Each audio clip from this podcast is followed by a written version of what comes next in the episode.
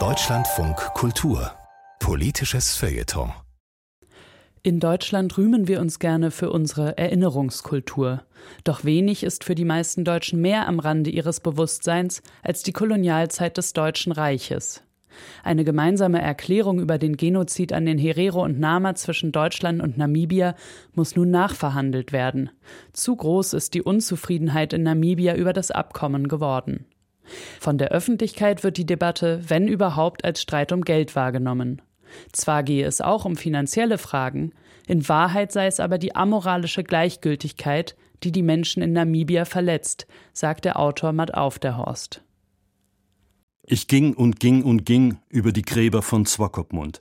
Und ich dachte, während das unmarkierte Gräberfeld mit den Opfern des Genozids einfach nicht enden wollte, die Totenschlucht eine noch eine Biegung machte, eine weitere Reihe von Hügelchen auftauchte, Massengräber, das Grün hinter mir zurückblieb, der Friedhof zur Wüste wurde, ich dachte an Celans Todesfuge, an die Zeile Der Tod ist ein Meister aus Deutschland.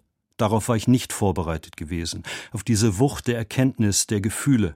Trotz der Recherchereise durch Namibia, trotz meines Besuchs des Waterbergs, von wo aus die Deutschen im August 1904 das Volk der Herero in die Wüste getrieben hatten, zum elendigen Verdursten.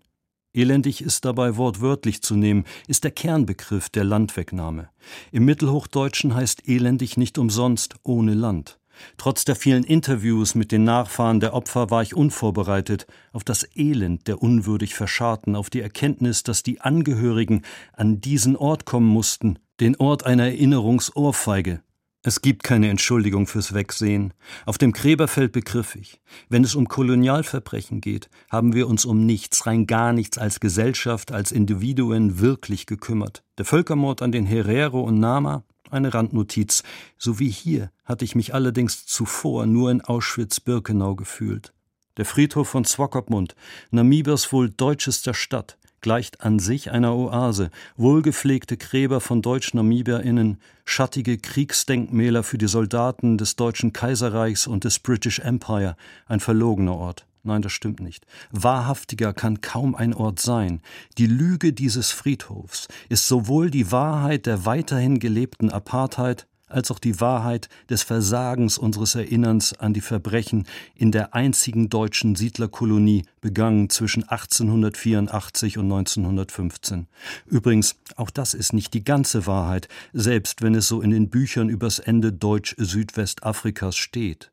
Zwar hatten sich die Deutschen den Briten, genauer den Südafrikanern im Ersten Weltkrieg schnell ergeben, allerdings haben sie sich mit den Buren, den weißen SüdafrikanerInnen, prächtig verstanden.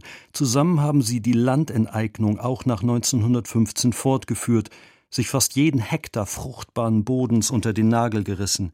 Eine aktuelle Bestandsaufnahme von Forensic Architecture hat gezeigt, dass heute 44 Prozent der Fläche Namibias, 70 Prozent der landwirtschaftlichen Nutzfläche im Besitz von 4500 weißen Nachkommen europäischer Kolonistinnen sind, die 0,3 Prozent der Bevölkerung ausmachen, während die Nachfahren der Opfer elendig leben.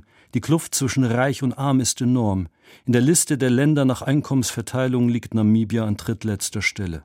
Zwar zahlt Berlin Entwicklungsgeld an die Regierung in Windhoek, davon kommt aber kaum etwas bei den Nachfahren der Opfer an.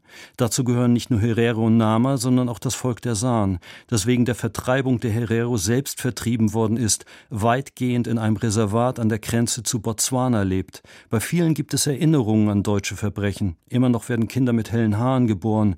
Die Gene der Vergewaltiger tauchen auf. Obwohl die Folgen der Kolonialverbrechen überaus präsent sind, für die Aufarbeitung der Kolonialzeit wird bislang weder in Namibia noch in Deutschland Geld in Erinnerungsarchitektur investiert. Dabei wären Gedenkforschungs- und Begegnungsstätten dringend notwendig, um eine emotionale Verbindung zu und ein Verständnis für die vergangenen Verbrechen zu schaffen. Ohne eine tief empfundene Beziehung zur Geschichte wird der juristische Weg zur Anerkennung des Genozids, zur Entschädigung versperrt bleiben.